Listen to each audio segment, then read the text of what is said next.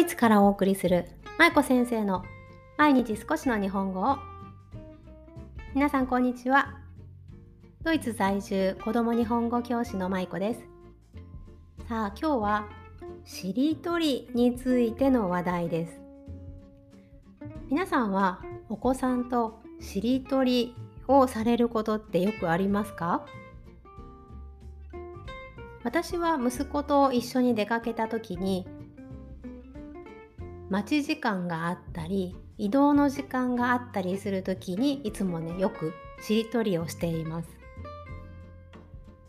いつから息子がしりとりができるようになったかというと今息子は5歳えっ、ー、と何5歳何ヶ月5歳半ですかね。はいなんですけどでもしりとりは多分4歳の初めぐらいだったかな。4歳になってからできるようになったなと記憶しています。ただこのしりとりをずっとしているとなんかねやっぱりしりとりを今までずっとしてきたんですけどしりとりをできるようになり始めた頃と今を比べてもやっぱりすごく言葉の力が成長したなと思うので、まあ、今日はそんなお話をねしていきたいと思います。さああのタイトルにある通り息子としりとりをしながら感じたことということなんですが先日ね息子と一緒に近くお家の近くをねずっとお散歩していたんですね。まああのー、畑の間の道というかあぜ道かなこうちょっと ブラブラと本当にあてもなく歩いてただ帰ってきただけだったんですけど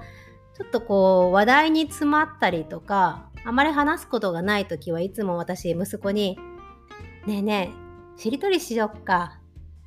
っていう風にね話しかけるんですよね。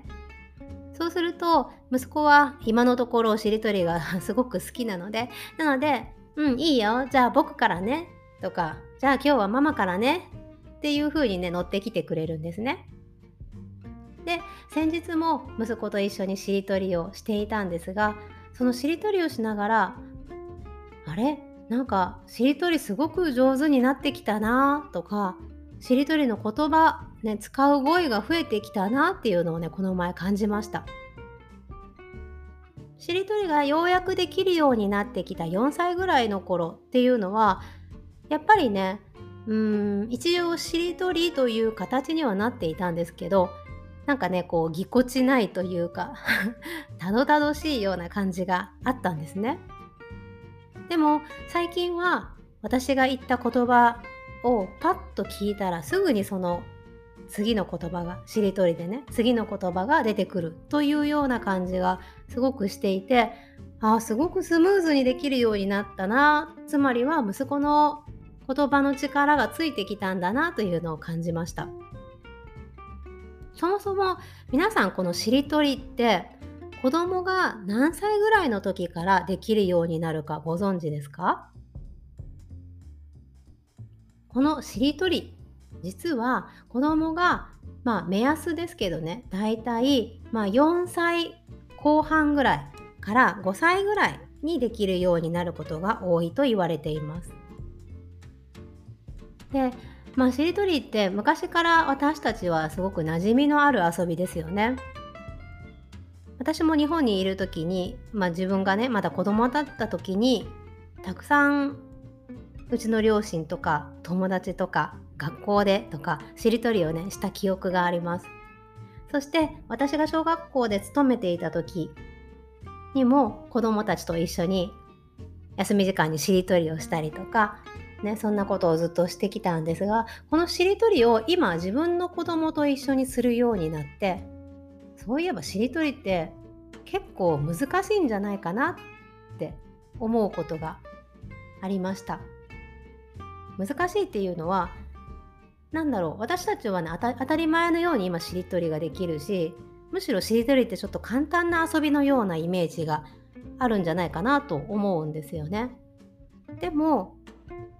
幼児さんその幼児期の子どもたちにとってはしりとりって結構難易度が高いというか難しい遊びにもなるなというふうに思ったんですよね。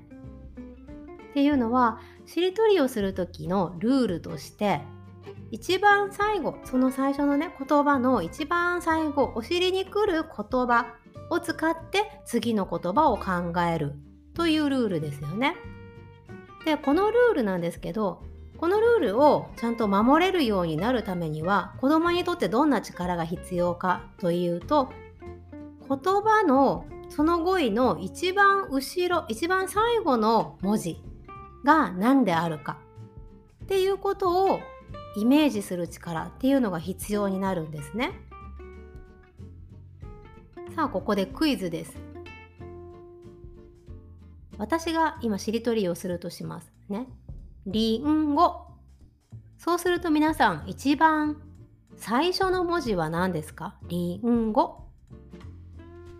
そう、りんごの一番最初の文字はりですよね。じゃありんごの一番最後の文字は何ですか？そうすると「りんご」だから「ご」が一番最後の文字っていうのが分かりますよね。皆さんにとっては多分今のはもうなんか当たり前すぎて何を言っとるんじゃという感じだったかもしれません。でも今私たち頭の中でもう自然にりんごの最初の文字はリーだ一番最後の文字はゴーだっていうのが分かりましたけど子供にとっては実はこの「リ」とか「ゴ」とかね最初の文字最後の文字最後の音ですねこれを見分けたりそれを選んだりする力っていうのは最初はやっぱり難しいんですよね。でそれができるようになるのが4歳後半ぐらいからまあ5歳ぐらいと言われています。でこの一番最初,、えー、と最初の文字とか最後の文字これをきちんと頭の中でイメージしてそしてその言葉を取り出す力っていうのが必要になってくるんですけどこの取り出す力をしっかりとつけていってそしてようやくできるようになる遊びがしりとりになるんですね。なので私が先日息子と一緒にそのしりとりをしながら感じたことは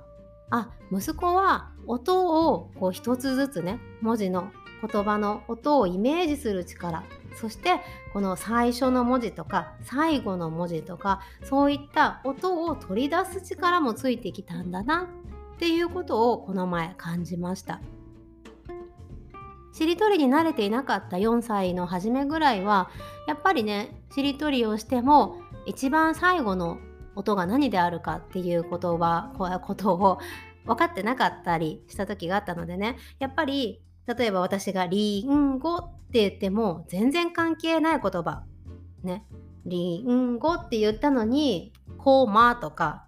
ね、全然関係ない言葉を持ってきたりしてあんまりしりとりとして成立していなかった時もあったんですけど今はもうスラスラスラスラね次の言葉が出てくる。そして語彙力もだんだん高まってきているのでえそんな言葉次に使えるんだすごいなっていうような私でもちょっとびっくりしてしまうような時がねあったりします。ねこの前は私ちょっとびっくりしたのはね何だったかなしりとりをしている途中に最後がなんとかなんとか「し」で終わる言葉を使ったんですよね。そしたら息子がその後に「し」「し」「うん、しおり」であの本に挟む「しおり」っていう言葉を使ったりとかあとは何だったかな結構ねあそんな言葉知ってるんだっていうような言葉をたくさん使っていてなんか私自身もすごくびっくりさせられたんですよね。で多分それは彼は多分絵本からねたくさん学んだり、まあ、周りにいる日本人のお母さんたちの言葉あのうちの教室に来てくれている保護者の方とか、まあ、私の言葉とかおじいちゃんおばあちゃんの言葉とかを聞いて吸収してそれを覚えていってると思うんですけどいろんな言葉をあ意外と知ってるんだなっていうことを知ることができたのもねすごく、まあ、しりとりのおかげというかねやってよかったなと思った瞬間でした。すごくこう気軽にできるでも言葉の力っていうのを確認できたりとか子どもがその音を選んだり、ね、音をうまくこう操作する力をつけることにもつながるのでしりとりってすごくいい遊びだなというふうに改めて感じたというお話でした。皆さんはお子さんとしりとりされますか？もし今度される機会があれば例えばこのしりとりの一番最後の音がちゃんと聞き分けられている、ね、音をちゃんと選ぶ力がついているなとかあこんな言葉ももう知ってるんだなとかあこの言葉よく使うなとかそういった新しい発見があるかもしれませんのでもしお子さんがね今そういう適齢期の方はぜひぜひしりとりされてみてください。はい。そんなわけで今日は私が息子としりとりをしながら感じたことというテーマでお話をさせていただきました。いかがだったでしょうか？さあ今日も最後までお聴きいただきありがとうございました。ではまた明日お会いしましょう。舞子先生の毎日少しの日本語を引き続き一緒に頑張っていきましょう。ほなまたね。